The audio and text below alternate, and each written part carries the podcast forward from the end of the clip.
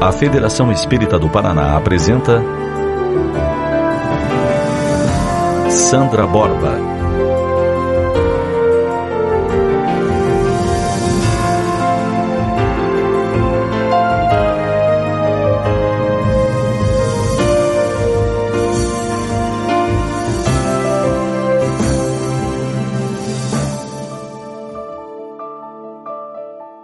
Prezados amigos, estimados irmãos, inicialmente cumprimentamos os queridos companheiros de ideal que compõem a nossa mesa de direção dos trabalhos, agradecendo desde já o convite fraternal e amigo da Federação Espírita do Paraná para que pudéssemos fazer um pequeno circuito por algumas localidades antes de chegarmos à 13 terceira conferência, agradecermos a recepção, hospitalidade daqueles que compõem o movimento espírita de Santo Antônio da Platina e todos aqueles que se deslocaram das cidades com as cidades vizinhas com o objetivo de estarem conosco nesta noite de fraternidade e temos a certeza, conforme a oração da nossa irmã, que seja uma noite coroada para todos nós de muitas bênçãos e de muito reconforto espiritual.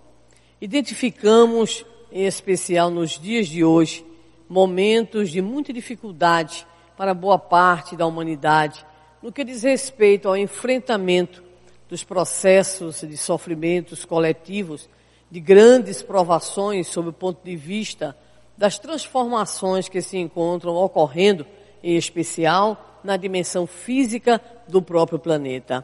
Aqui e acolá são os terremotos, os vulcões, as inundações, as grandes precipitações, mostrando que de fato a natureza como que apresenta uma resposta ao homem, não apenas no que diz respeito aos processos que o próprio homem engendrou de destruição do meio ambiente, mas por uma necessidade mesma da própria natureza de conformidade com aquilo que a doutrina espírita no, a, na obra A Gênese, nos apresenta em seu último capítulo, quando se trata da temática sinais dos tempos. É o processo natural, mas é um processo que, mesmo sendo natural, se desenvolve através de ações naturais que nem sempre o homem é capaz de compreender e principalmente de agir. Identificamos dessa maneira que os últimos dias as últimas semanas, temos tido recorrentemente a oportunidade de ver nos meios de comunicação de massa a apresentação das múltiplas situações que ocorrem e que têm se sucedido, em especial de modo bastante direcionado ao belo país, a bela nação japonesa. E quando nós identificamos essas situações, identificamos principalmente a ação da natureza de um lado e a reação humana do outro lado.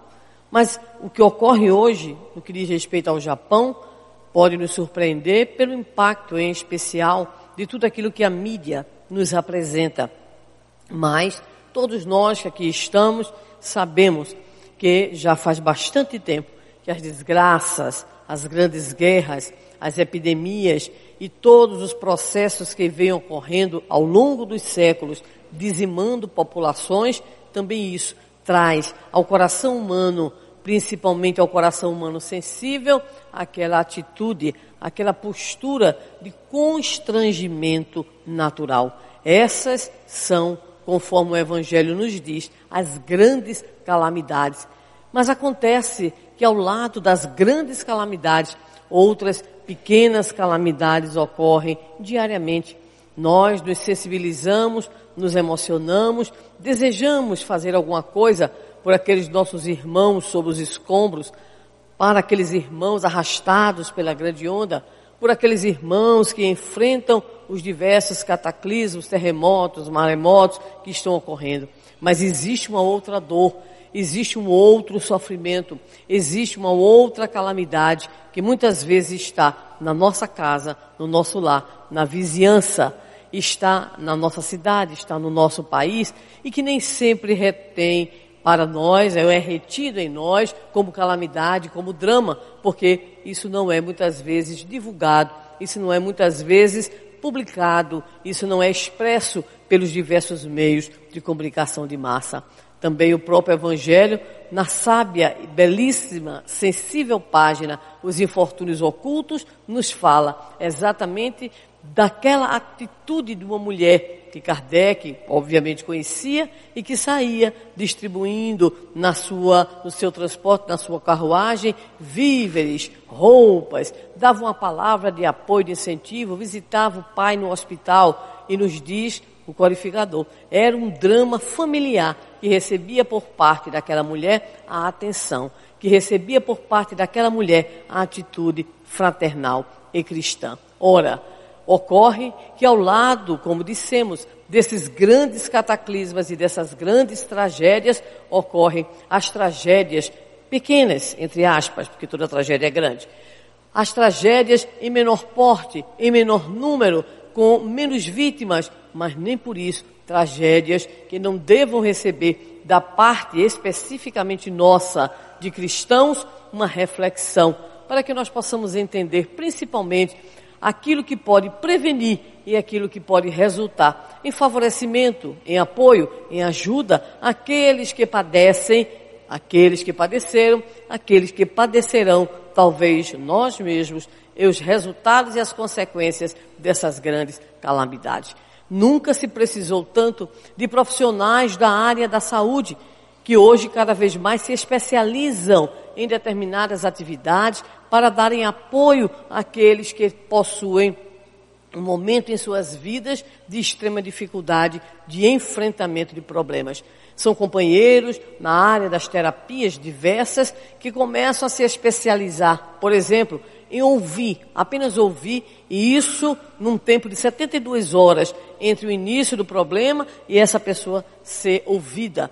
São profissionais que desenvolvem a capacidade da escuta para que possam, então, de alguma forma, atender, socorrer, consolar, enfim, ser aquela pessoa que está ali, possibilitando ao outro a exteriorização das suas profundas dificuldades, das suas limitações, das suas angústias, daquilo que representou a dor, aquela calamidade, aquele sofrimento, enfim, aquela situação vivenciada. Por esta razão, gostaríamos de lembrar que todos nós que aqui nos encontramos possuímos aquilo que poderíamos denominar um potencial de auxílio, não apenas para aqueles que estão em sofrimento já, mas nós podemos, na condição de pais, na condição de mestres, na condição, na condição de avós, de tios, de primos, enfim, de companheiros de movimento espírita, todos nós que aqui nos encontramos temos também a possibilidade de atuar de modo favorável para que crianças, adolescentes, jovens, adultos e até idosos possam encontrar elementos internos capazes de lhes fazerem é, superar ou se não uma superação completa, uma minimização, um enfrentamento dos problemas e das dificuldades através de algumas atitudes que temos a intenção de abordar aqui neste momento. Mas gostaríamos de ilustrar, desde logo, um evento que ocorre por volta do fim de 2004, no litoral fluminense, onde uma professora de nome André Salgado decide ir para a praia com seus dois filhos, o marido, os amigos, e naquele dia, especificamente, ela decide desafiar a si mesma, porque ela tinha muito medo daquela brincadeirinha chamada Banana Boat, que vocês devem conhecer, né? Mesmo não vivenciando as experiências que nós vivemos no nosso litoral, lá no Rio Grande do Norte, em especial na nossa Natal. Mas a Banana Boat é como se fosse uma grande boia, é, puxada por uma lancha ah, ou por um jet ski muito potente. Depende do tamanho da banana boat. E naquele dia, a professora Andréa Salgado, ela houvera decidido enfrentar um medo. E ela decidiu subir naquela coisa, né, naquela boia. E assim que ela subiu na boia, pouquinho tempo depois, ela descobriu que jamais deveria ter subido na boia, como ela mesma tinha medo. Porque ela viu vindo na sua direção uma lancha e ela naquela oportunidade, como qualquer outra pessoa, provavelmente teve o ímpeto de sair da Banana Boat e buscar, ah, através do nado, se afastar daquele momento. Mas não houve condição. A lancha, uma lancha pequena, vai ao encontro dela especificamente e ela percebe com duas braçadas que o pé direito dela já estava ao lado do seu próprio rosto. Permaneceu consciente o tempo todo, identificou a problemática e decidiu, como uma boa mulher, entrar em negociação. Porque as melhores negociadoras sempre foram as mulheres. E aí então ela começou a negociar com o divino e disse assim: Senhor, eu estou vendo que a situação aqui não está boa para meu lado. Eu estou vendo meu pé direito aqui, ao meu lado.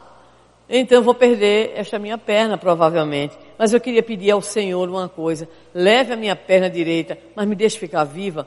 Eu tenho dois filhos para criar, eles são tão pequenos. Eu tenho um marido, eu tenho mãe, pai, eu tenho o meu trabalho educacional para realizar. E naquela conversa com o Senhor, ela é atendida, é levada numa ambulância. E quando ela chega, então, ao hospital, é sedada, obviamente, e lá, nas estruturas internas do hospital, ela passa pelo processo cirúrgico. Ao despertar, percebe muita tristeza naqueles que eram seus entes queridos, a sua mãe, o seu pai, o seu esposo, percebe os amigos extremamente constrangidos, observa que os próprios médicos também tinham um ar de constrangimento quando iam conversar com ela, e um pouquinho melhor, ela vai com a mão curiosa, coisa que as mulheres também não são.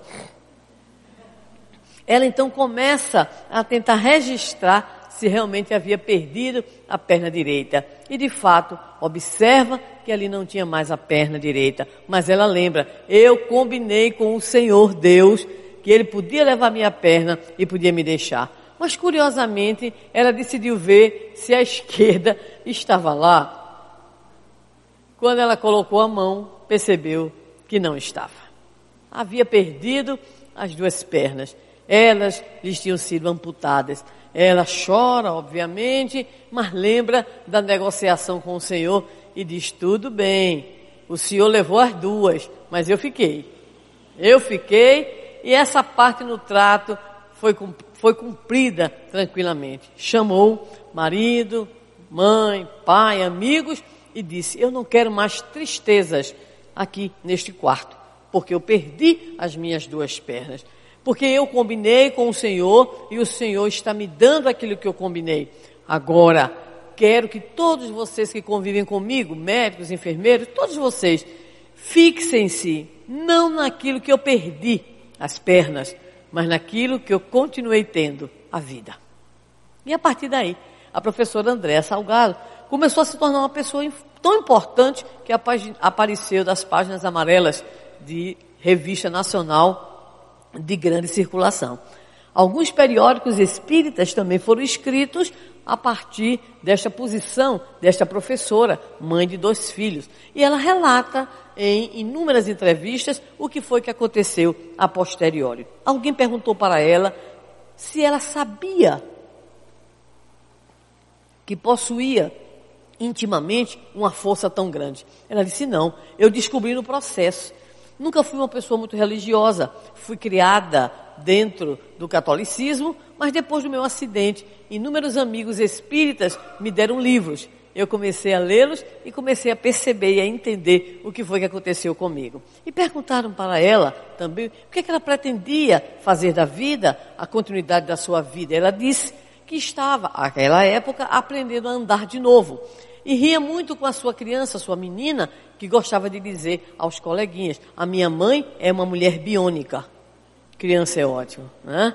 Na sua singeleza, muitas vezes é de uma frieza diante dos dados. E ela então afirmou que muitas vezes a criança ria ao ver a mãe tentando andar com próteses que foram inclusive presenteadas por um médico de São Paulo que havia sabido tido informações acerca da sua problemática. Muito bem. A professora Andréa diz que a partir dali ela começou a fazer todo o seu processo interior de adaptação àquela situação e quando o repórter lhe pergunta sobre o futuro, ela, ela diz de uma forma extraordinária: não passa uma semana sem que alguém não me escreva, não me telefone e não me passe um e-mail dizendo que a minha resposta ao problema pelo qual passei não tenha servido de alguma forma para as suas vidas. Ou seja, eu tenho conversado com pessoas, tenho um projeto de um livro que de fato ela lançou posteriormente e dar continuidade principalmente as minhas possibilidades de auxiliar as outras pessoas que passam por problemas, a fim de que elas se sintam fortalecidas, animadas, a fim de que elas não desistam de suas lutas pela vida. A professora Andréa Salgado ficou então sendo conhecida nos diversos meios jornalísticos e até mesmo acadêmicos como um exemplo de uma personalidade que se sustentem né? A palavrinha não é bonita, mas é, o seu sentido é lindo. Uma personalidade resiliente. E a partir de então, muito se falou sobre a resiliência, que é um termo oriundo da física e da engenharia, que se refere à capacidade que certos materiais têm de, após serem submetidos a grandes pressões, subtraídas essas pressões, esses materiais voltam ao seu estado normal. Para nós aqui, dois exemplos bem simples. O elástico, é, a gente puxa, tem cuidado, porque se soltar, leva aquela cacetadazinha. E a famosa é, geleca, que eu não sei qual é o nome aqui, a massa de modelar, né, que todo mundo conhece, que a nossa criançada pega, tem a famosa gelequinha chinesa, fedorenta, horrível, né? É uma tristeza. E a criançada adora. Pega a geleca, tira do potinho, brinca, faz aquelas coisas, faz panelinha, faz não sei o que, faz bonequinho, e depois junta tudinho e a pobre da melequinha né, é resiliente. Ou seja, ela recebe a pressão e depois ela volta ao seu estado normal. Ponto. Esta é, este é o conceito mais simplificado possível que nós poderíamos utilizar na área da engenharia de materiais, na área da física. Ou seja, resiliência como a capacidade que os materiais, alguns materiais possuem de após serem submetidos, submetidos a fortes pressões, ao serem subtraídas essas pressões, esses materiais voltam à sua condição original. Mas foi principalmente a partir de estudos pós Segunda Guerra Mundial, que esse termo passou a ser usado não mais só para a área da física, para a área das engenharias, mas esse conceito migrou, vamos dizer assim, principalmente para os estudiosos do comportamento humano, a partir de uma questão muito simples e profunda, muito profunda. A pergunta é a seguinte: por que algumas pessoas e alguns grupos têm mais capacidade de superar as adversidades, os conflitos, as humilhações, as violências do que outros. Ou o que que faz que uma pessoa que de repente passou por uma grande humilhação, passou por um estupro, passou por um ato de violência da, do qual foi vítima, e essa pessoa ela consegue, diferentemente de outra pessoa, se tornar uma pessoa ainda melhor? Esta pergunta, ela foi objeto de investigação de inúmeros pesquisadores, inclusive um norte-americano, que desde o início da década de 50 até hoje, o Dr. Siegel, estuda o comportamento. Primeiramente, ele começou com os sobreviventes da Segunda Guerra Mundial e posteriormente ele foi trabalhando com diversas outras pessoas, diversos outros grupos submetidos a fortes processos de violência. E aí, a partir dos seus estudos, ele também chegou à ideia de que existem algumas características que são próprias de personalidades ou de pessoas que são resilientes. Se nós pudéssemos usar aqui uma expressão sinônima, nós diríamos que são pessoas capazes de enfrentar, na nossa terminologia, expiações, provas, testemunhos e encontrarem nessas provas, nessas expiações e nesses testemunhos a condição de se tornarem pessoas cada vez melhores. Mas vamos dar outro exemplo para que a coisa fique bem visualizada por nós, para todos nós. Ele, no popular, era o super-homem, literalmente falando. Ou seja, Christopher Reeves. Um deus da beleza, um Apolo, vamos dizer assim, com data vênia, os homens aqui presentes, né? Mas um exemplar masculino de grande beleza. E aí então, gostava muito né, do hipismo, gostava de saltos a cavalo, e um belo dia, indo a um Aras, decidiu ele, que era um homem imenso de alto, atlético, muito musculoso, andar a cavalo e fazer os saltos que ele gostava. Literalmente, ele caiu do cavalo. E caiu de uma forma comprometedora para a sua saúde física. Já na primeira assistência médica, aqueles que já chegaram, os paramédicos, observaram a sua condição, a sua imobilidade.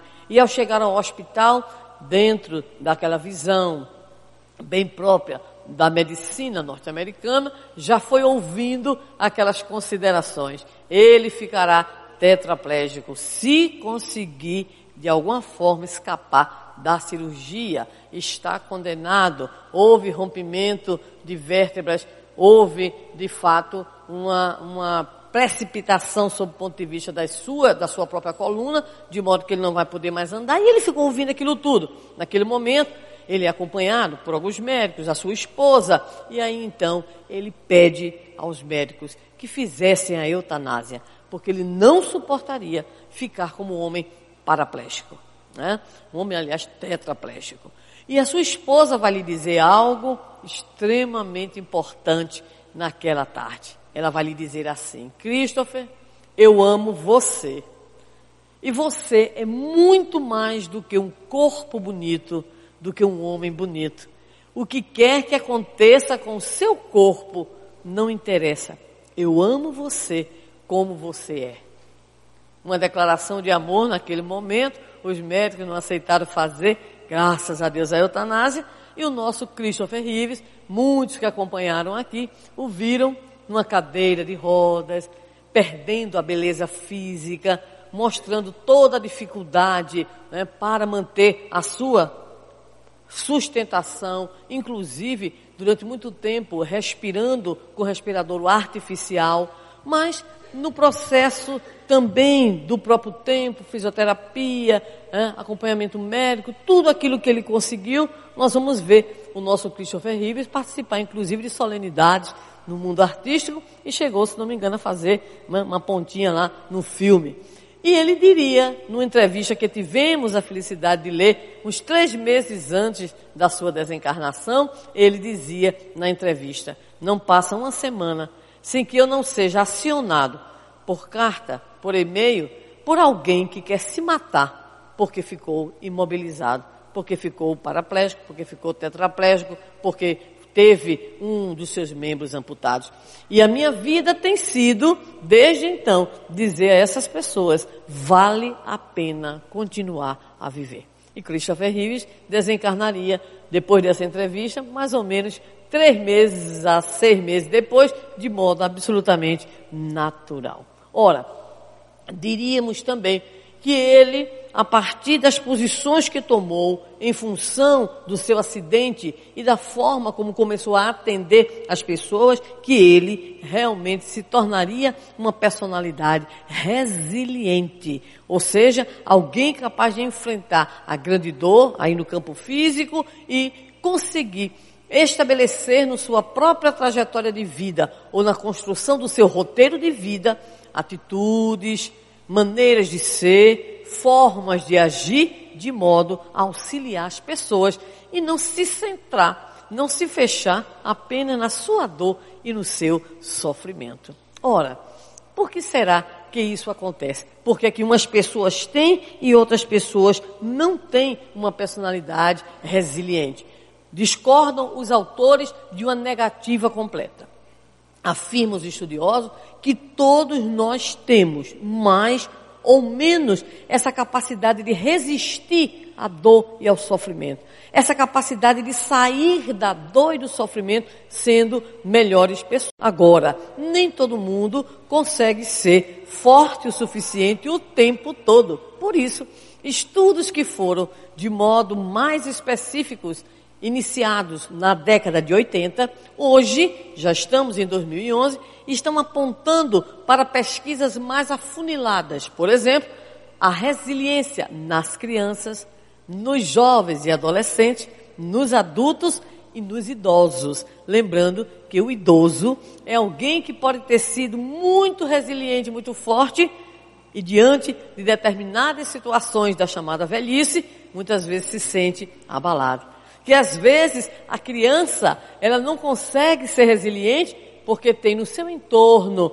no seu convívio e no seu roteiro de vida apenas aquelas pessoas que a conduzem para baixo, a agridem, ou seja, que não estimulam a atitude de resistência, a atitude de valorização de si própria, a atitude do que diz respeito a confiar na capacidade que a própria criança, que o próprio adolescente tem de superar as suas mazelas, as suas trágicas histórias de vida. Mas talvez nós pudéssemos situar como um grande exemplo nesse processo um fato que vai ocorrer, ou fatos que vão ocorrer com um grande psicoterapeuta que instituiu na área da psicologia uma própria metodologia desenvolvida por ele, uma proposta terapêutica chamada de logoterapia, cujo sentido primeiro seria a busca de um sentido de vida.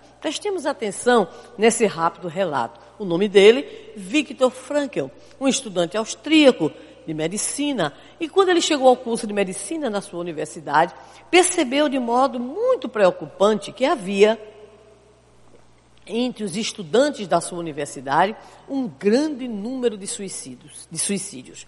Mas era tanto suicídio que ele então procura um professor e junto ao professor ele consegue desenvolver o que nós chamamos um projeto de extensão.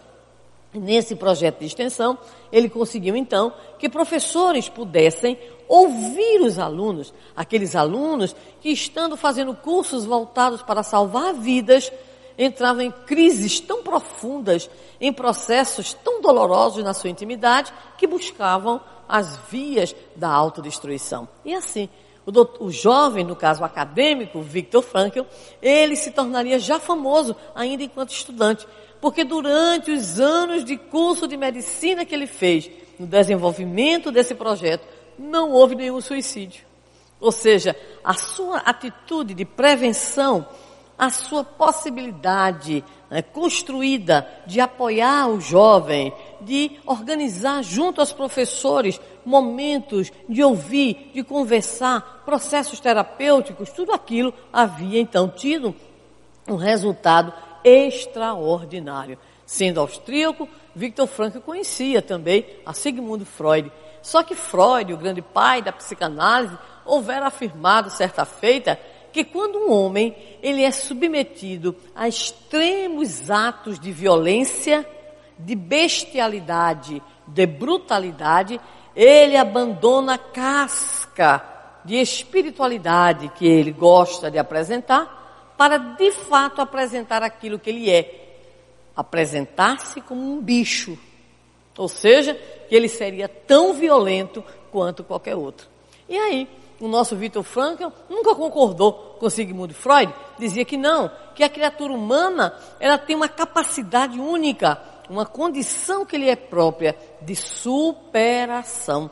E de superação não apenas porque se acomoda, que não é a mesma coisa, mas de superação porque ele consegue, ela consegue, a criatura humana, sublimar-se, vencer-se, transcender naquilo que tem de mais extraordinário. Obviamente que Freud deve ter dado um sorrisinho ao saber do depoimento do jovem psiquiatra que, ao formar-se, foi chamado para um hospital em Viena a fim de cuidar de mulheres que haviam tentado suicídio. Ele desenvolve um trabalho extraordinário, desde cedo como aluno e posteriormente também como profissional. Mas o nosso Vitor Frankl, ele estará presente simplesmente na Segunda Guerra Mundial. É o seu contexto histórico.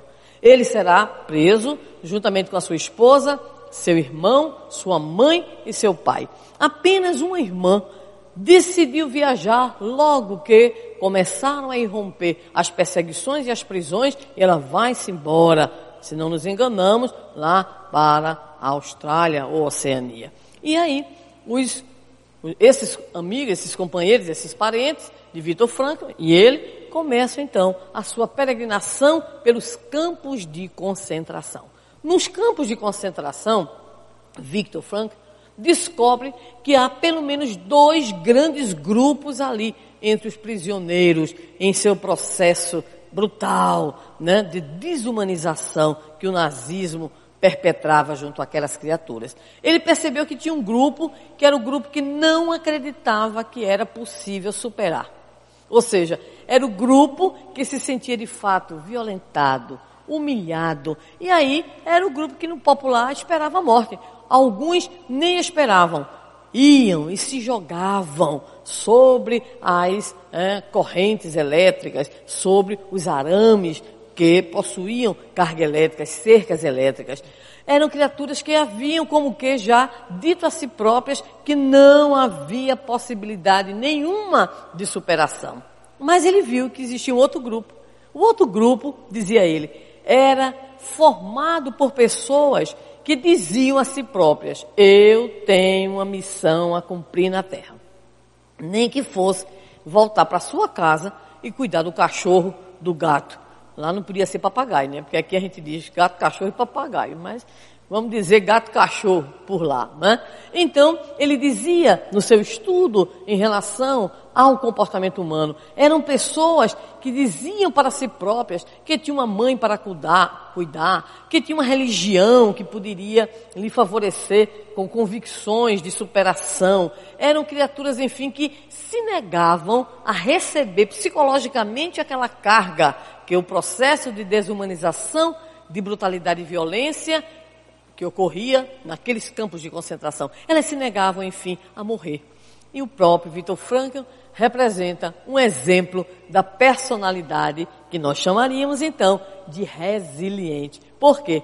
Porque quando ele sai de Auschwitz, que é o último dos seus campos de concentração, ele descobre que havia morrido a sua esposa, mas que também a sua esposa grávida e que havia morrido também seu pai, sua mãe e seu irmão.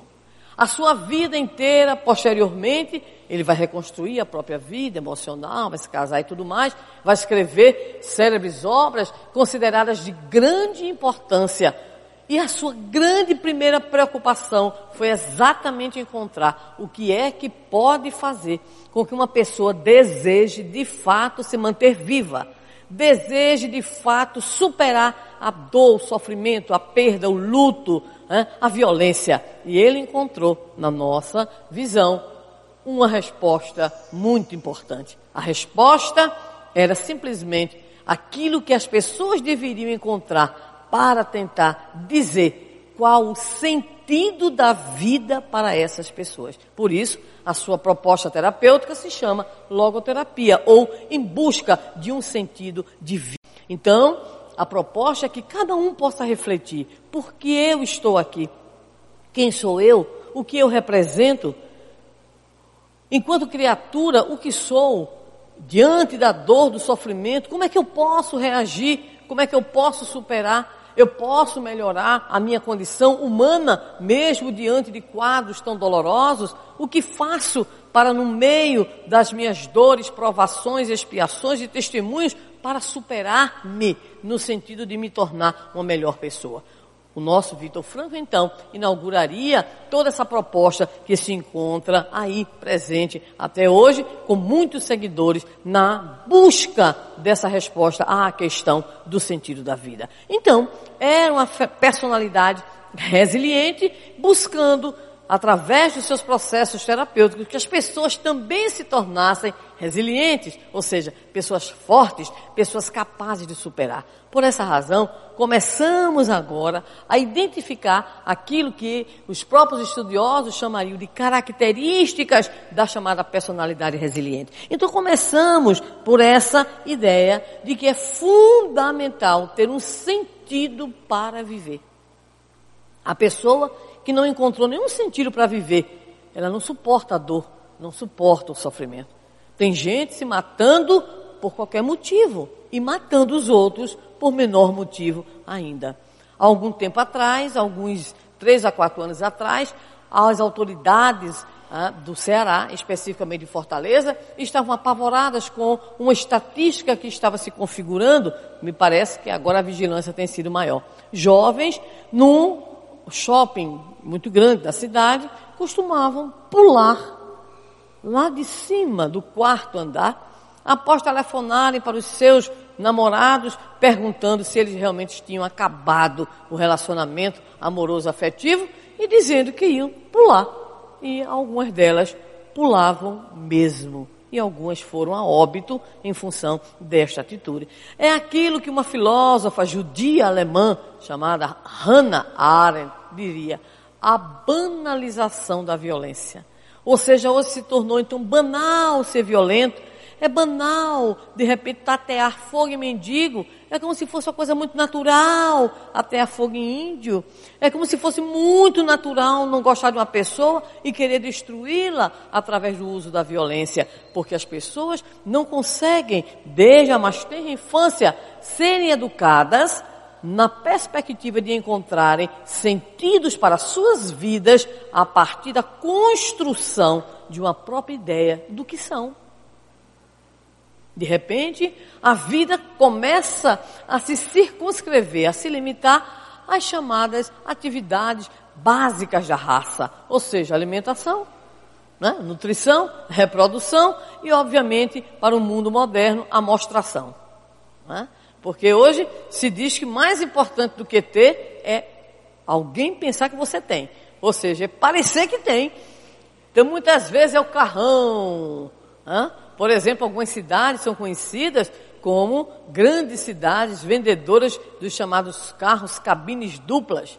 Por sinal, são lindos, sem dúvida alguma. Né? são lindos, sem dúvida alguma, aquelas cabines duplas, um pajeirão, um pajeirinho, né? essa coisa toda. Maravilha. Mas essas mesmas cidades têm uma outra estatística em algumas regiões menos ricas do nosso país. Com seis meses, aquelas famosas cabines estão nas lojas de venda, porque as pessoas não têm como pagar. Não tem como pagar. É o custo de vida, as condições de vida não permitem, mas tem que parecer que tem. Não pode descer do salto. Então, de repente, nós temos toda uma geração, aliás, já algumas gerações que não são verdadeiramente educadas, são deseducadas, porque elas são alimentadas para parecerem que tem isso ou que tem aquilo. E não, na verdade, né, são educadas, ou lastimavelmente não são educadas para os processos de autodescoberta, para a identificação de valores como respeito, ordem, previdência, conforme Allan Kardec situa ainda na obra Gênese também no último capítulo, agora quando ele fala sobre a nova geração. Né? Então, é preciso que haja uma construção de uma personalidade que possa ser resiliente, mas essa construção de uma personalidade resiliente passa primeiramente pelo lar. E no lar é que nós construímos a nossa personalidade. É aquilo que o Espírito Emmanuel nos diz na obra O Consolador. A escola, a universidade, Todas as instituições de ensino poderão formar realmente o profissional, poderão formar até os cidadãos, mas somente a, o lar cria a criatura, personalidade, caráter. Ou seja, é ali no lar que nós estamos recebendo as bases da nossa personalidade moral, da nossa personalidade emocional, dos nossos valores que estarão presentes em tudo aquilo que estaremos a realizar mais adiante. É no lar que nós construímos duas coisas importantíssimas e que vão nos auxiliar no desenvolvimento de uma personalidade mais solidária, mais fraterna e também mais forte no enfrentamento das dores e dos sofrimentos. Autoconceito é a primeira e autoestima, que é primazinha, a segunda. Autoconceito diz respeito, como a própria expressão diz, à ideia que passamos a ter sobre nós. Por isso que quando a criancinha é pequenininha e ela desde cedinho, ela é criada ouvindo coisas boas a seu respeito, ela poderá criar um autoconceito muito positivo sobre si mesma. Da mesma maneira, aquela outra criança que ouve constantemente o conceito da agressão, da humilhação, internaliza por um processo natural do ser humano aquelas mesmas expressões. E quando a criança ela começa a atribuir o valor a esse conceito, ela vai construindo aquilo que se denomina de autoestima. Então, o autoconceito, a ideia que a pessoa tem sobre si mesma. Essa ideia é dada inicialmente por aqueles com os quais nós convivemos, os nossos pais, os nossos mestres, nossos amiguinhos. E a autoestima é a valoração dessa, desse autoconceito. A professora Lúcia Moisés, espírita, da, é, é, aposentada já da Universidade Federal Fluminense, tem um livrinho maravilhoso chamado Autoestima Também Se Constrói. E ela vai nos dizendo alguns exemplos que ela vivenciou chega a mãe com um menino para. Ela estava dando apoio numa escola, a um trabalho pedagógico, e a mãe chega arrastando Zezinho e diz assim para ela e para quem estava na sala: Este é Zezinho, com este ninguém pode. É uma peste. Aliás, é o demo em pessoa. Pode bater nele. Desse jeito.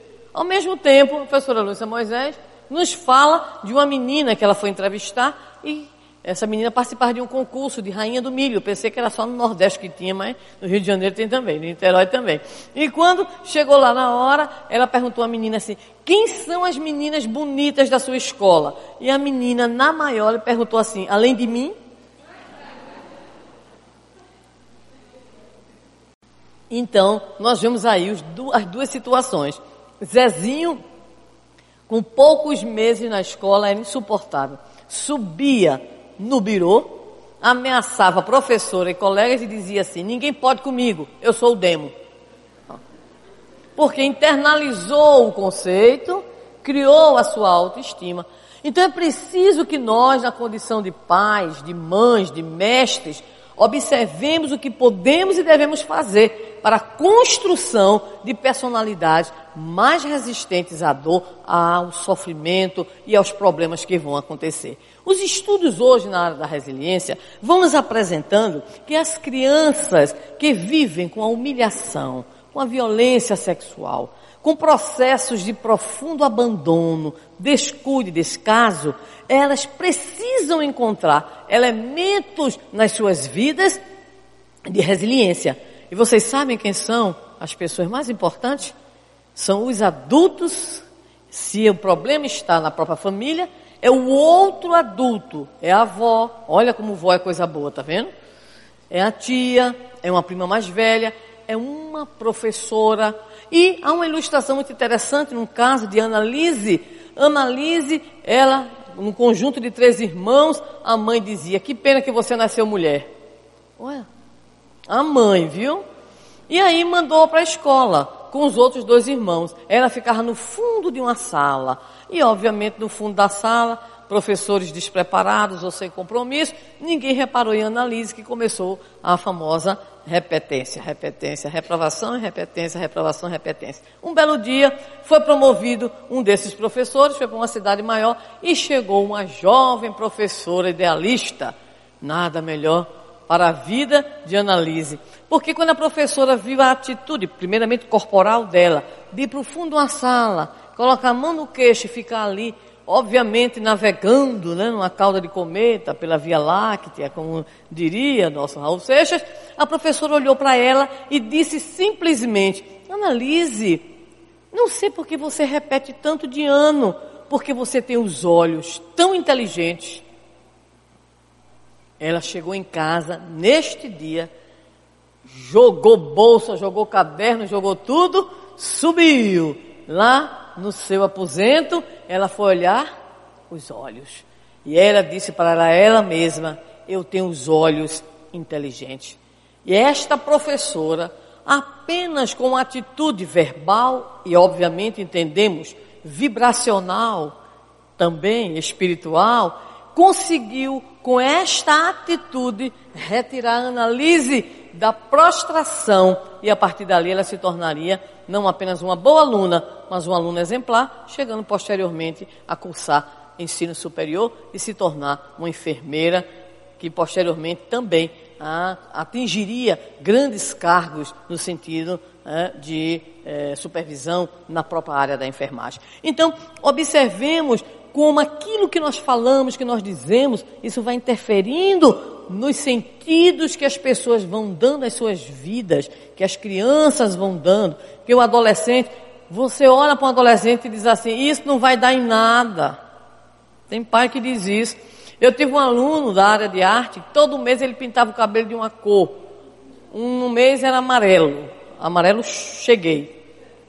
Outro, dia, outro mês era um laranja, é, bem assim animado. No outro era um azul meio desbotado. E no outro era um vermelho, enfim. E eu encontrei com ele certa feita, ele fazia um escândalo quando me via. Todo mundo sabia que tinha sido professora dele, porque ele parava e gritava, professora Sandra! E eu, diga meu lindo, ele estava com a mãe dele, por acaso. E ele me viu e disse, professora, nesse dia ele estava com o cabelo, um assim, tipo, como é que chama? Acaju, é? Acaju, né? É, é um vermelho que não é vermelho, enfim. Bem, e aí então ele estava com a mãe. Ele me apresentou a mãe. Mamãe, esta é minha professora Sandra amada, adorada. Ai, eu olhei para ela, vejam bem que situação.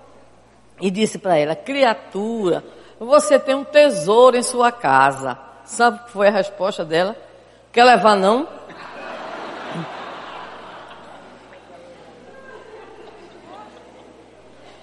Eu disse, se leite não tivesse tão caro até que eu podia levar. Mas o seu filho é um amor. Ela disse, com este cabelo, o problema dela era o cabelo, né? Porque tem gente que se incomoda com o cabelo, com o jeito. Com Eu sou um pouquinho mais moderninha, viu? Viu? Me perdoe, tá? Se vocês não gostarem. Mas eu não me incomodo muito não com essas coisas. Sabe por quê? Porque na minha geração ninguém quer dizer não, mas nós também tínhamos as nossas marmotas. Eu tinha um macacão que cursou comigo a universidade, que se soltasse macacão na Avenida Conde da Boa Vista, era só dar a voz de comando. Um, ele ia para a Universidade Federal de Pernambuco, sozinho. Dois, ele ia para a Federação Espírita Pernambucana. Um chinelo de couro, mas era tão fedorento que antes que eu chegasse já se podia cantar aquela música.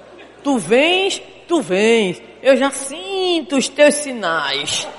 Porque a caatinga ia na frente. Para completar o visual, eu tinha uma famosa bruaca. Vocês usam a expressão bruaca?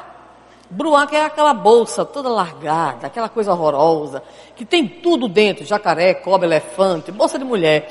Mas assim, toda despanaviada, né? E obviamente eu não gostava dos meus belíssimos cabelos lisos, eu queria que o cabelo fosse crespo. Então eu, eu não penteava os cabelos. Imagina a cena, certo?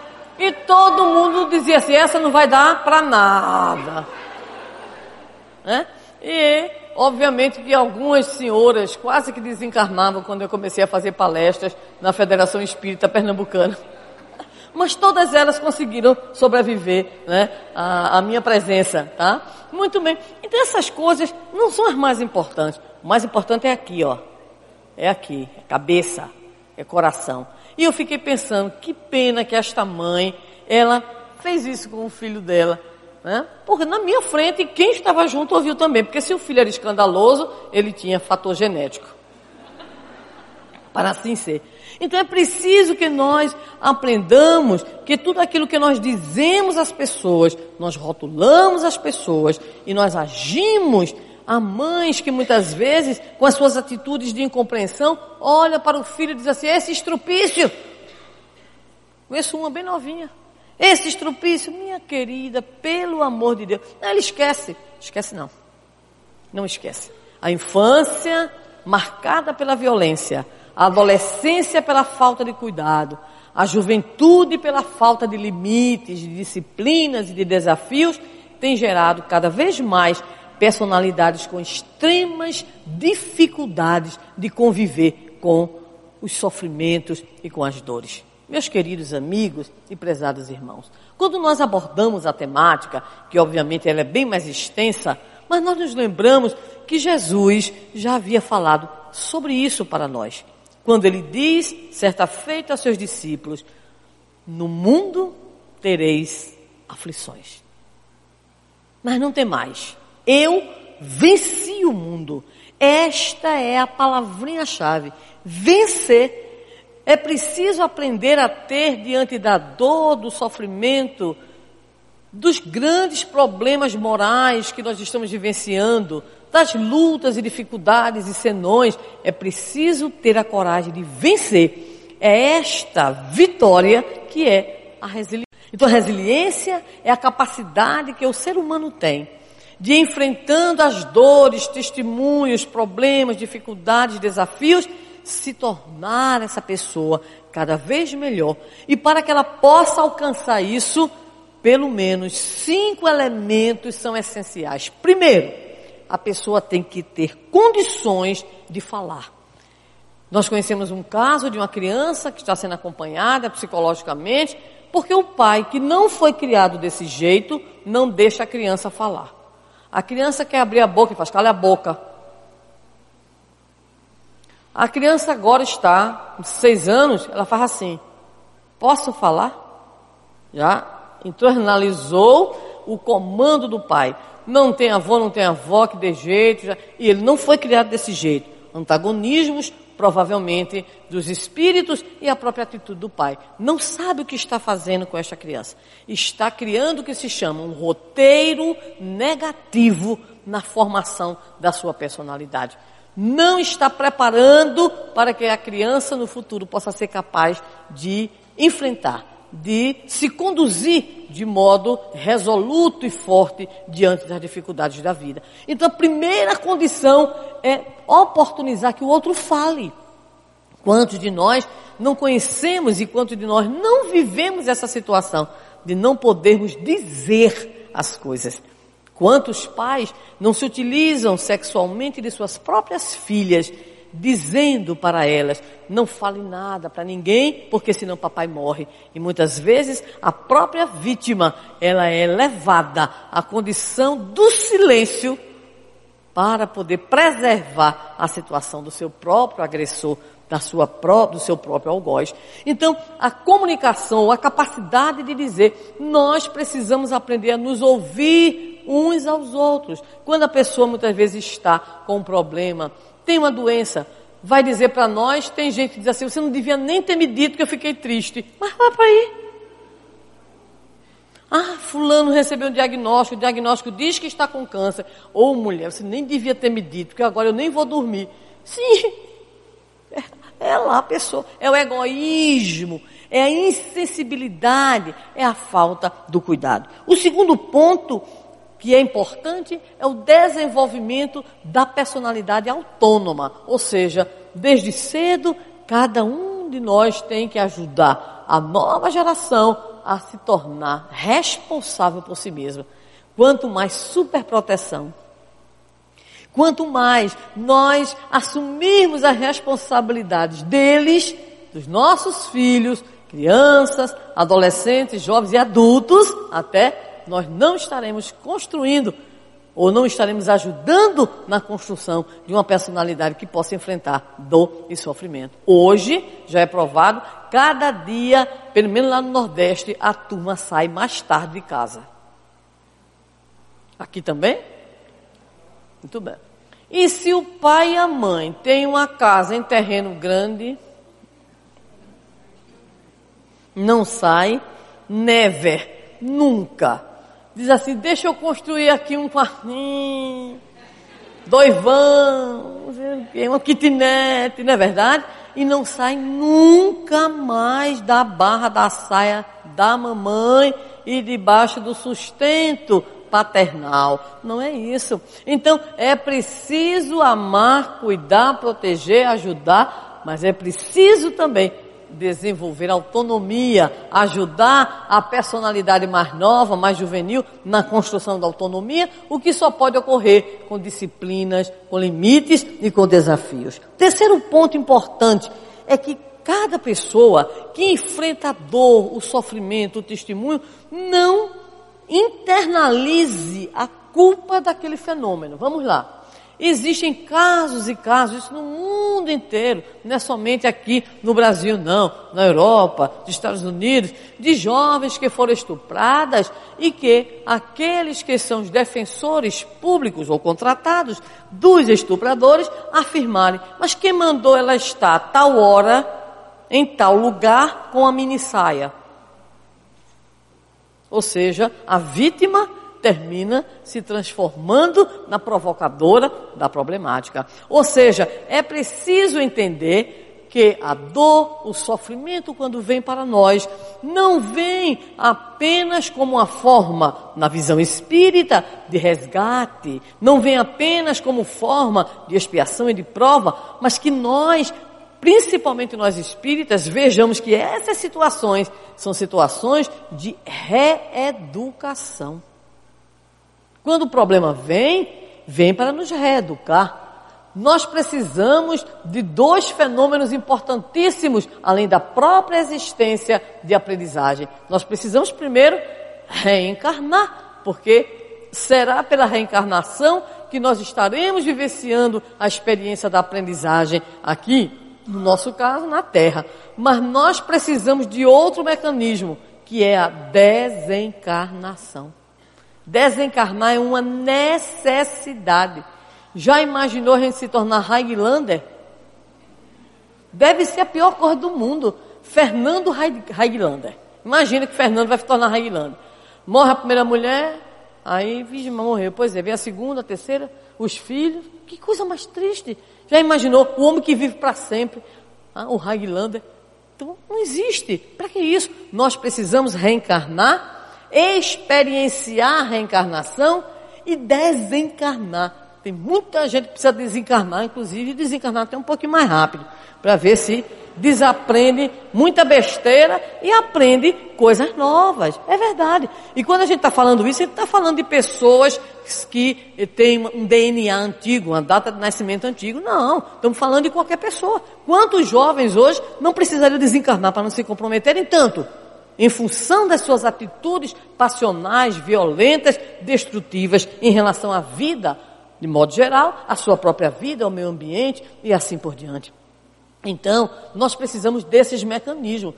Quando nós, mesmo como espíritas, sabemos que a dor, o sofrimento nos vem muitas vezes pela via da expiação, mas que isso não representa para nós aquele famoso atestado de culpa ao qual Dona Jola de Ângeles, pela mediunidade do nosso Divaldo Franco, sempre se reporta como uma categoria que é profundamente prejudicial à nossa autoiluminação. No popular, a gente tem que saber que a gente errou, mas não precisa ficar dizendo como nos ensinaram no passado, minha culpa, minha culpa, minha culpa, minha máxima culpa. O que, que é isso? Tem gente que tem isso tão entranhado que até brincando diz assim: desculpe por eu existir. Tu acha? Que isso, né? Desculpe porque eu existo. O que, que é isso?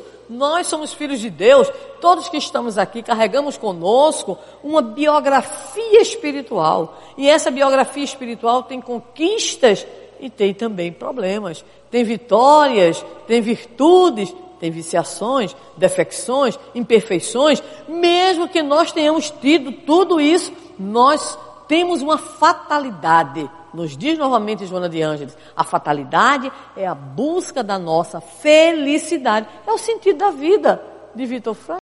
É o sentido da vida que Jesus nos apresentou, sede perfeitos como perfeito é o vosso Pai Celestial.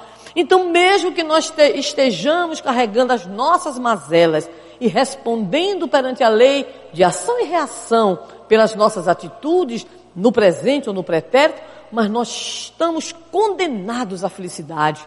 A nossa condenação é sermos felizes. E por isso nós não podemos alimentar esse sentimento de culpa como algo que estamos arrastando, mas temos que olhar a dor, o sofrimento, todos os testemunhos como as oportunidades de libertação. Para irmos fechando, há duas outras coisas importantíssimas na construção de uma personalidade resiliente. A primeira, ah, dessas duas que vamos falar, são as convicções. Todos os estudiosos apontam que pessoas que possuem ideologias religiosas bem definidas são as pessoas mais capazes de enfrentamento. Há um depoimento belíssimo de uma senhora que saiu certa feita do seu trabalho, decidiu ir por um caminho que não era o dela, passando por um parque lá nos Estados Unidos, ela então foi atacada, foi estuprada, precisou de alguns meses para se recuperar.